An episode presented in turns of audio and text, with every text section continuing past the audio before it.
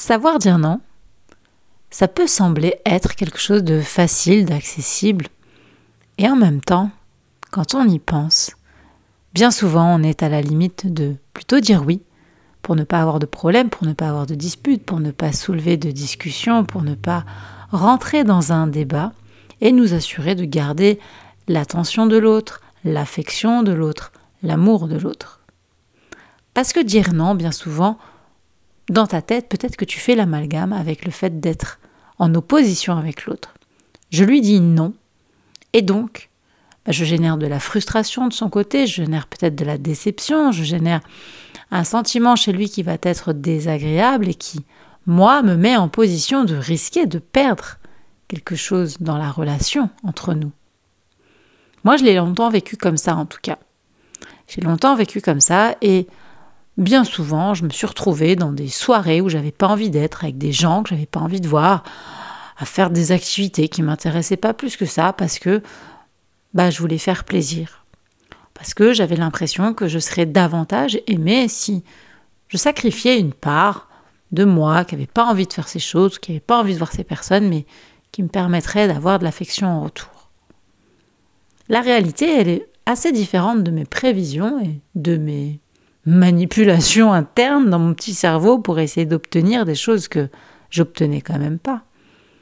Parce que dans la réalité, bah, il se passe quoi? Si je suis avec des gens avec qui j'ai pas envie d'être, s'ils m'apprécient ou s'ils m'apprécient pas, le résultat c'est quoi? On est bien d'accord que ça n'a ni queue ni tête, qu'il n'y a aucune logique à faire ça.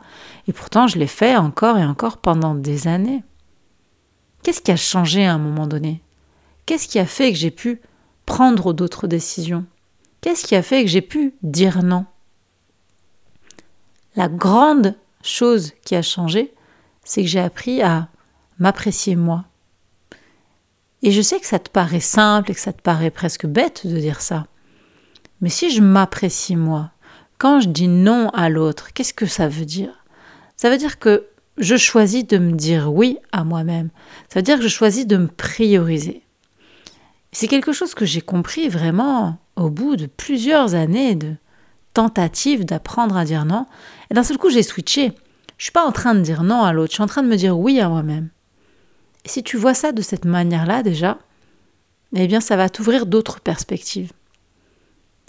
Mettons, on t'invite dans une, je sais pas, un événement, une soirée où tu n'as pas envie d'aller, plutôt que juste dire euh, non, j'ai pas envie de venir, c'est bah écoute, là je, priorise, bah là j'ai une, sortie où moi c'est important, où je dois me lever tôt le lendemain parce que je, je fais des cours à telle heure pour mes élèves. Tu n'as même pas besoin de te justifier en réalité. Tu as juste dire bah là ça, ça me dit pas trop, mais c'est gentil d'avoir pensé à moi. Ou quoi que ce soit de la sorte en fait.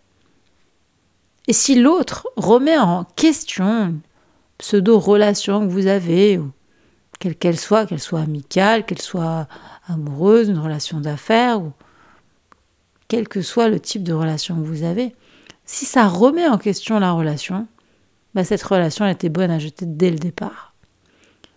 Parce que, quelque part, bah soit il y a un déséquilibre dans la relation dès le début, avec une personne qui ne te valorise pas, qui ne te permet pas aussi de te prioriser, et dans ces cas-là, tu vas directement dans le mur. Ou soit, en fait, c'est quelqu'un qui n'a absolument pas de maturité à ce niveau-là et qui va te tirer vers le bas, quoi qu'il en soit. Alors, si ça doit mettre un terme à certaines relations ou mettre de la distance avec certaines personnes, j'ai envie de te dire, c'est pour le mieux. C'est pour le mieux parce que ça, c'est aussi une grande clé que j'ai appris. C'est que si je veux remplir ma vie avec des personnes qui en valent la peine, il faut accepter de faire le vide faut accepter de faire le vide aussi des personnes que je ne veux plus avoir autour de moi.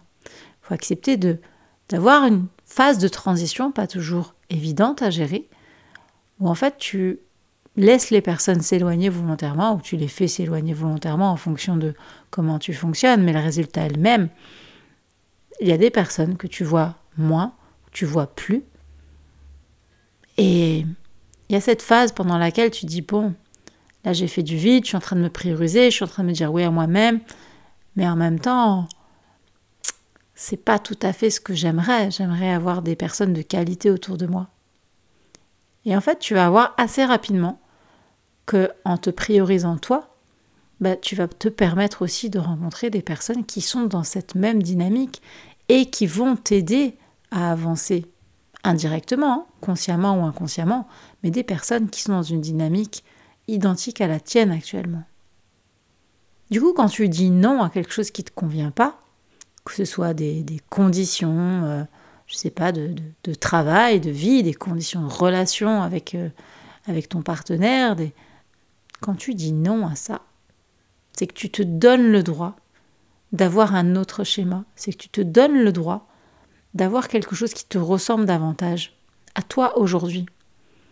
Et si on t'oppose le classique, t'as changé, bah ouais, j'ai changé. Évidemment que j'ai changé. Et heureusement que j'ai changé. Je compte pas rester la même personne jusqu'à la fin de ma vie. Je compte bien à chaque fois apprendre, évoluer, me transformer. Et moi, je le dis souvent, si demain je dois partir, j'ai aucun regret parce que tout ce que je veux accomplir, je suis en train de l'accomplir.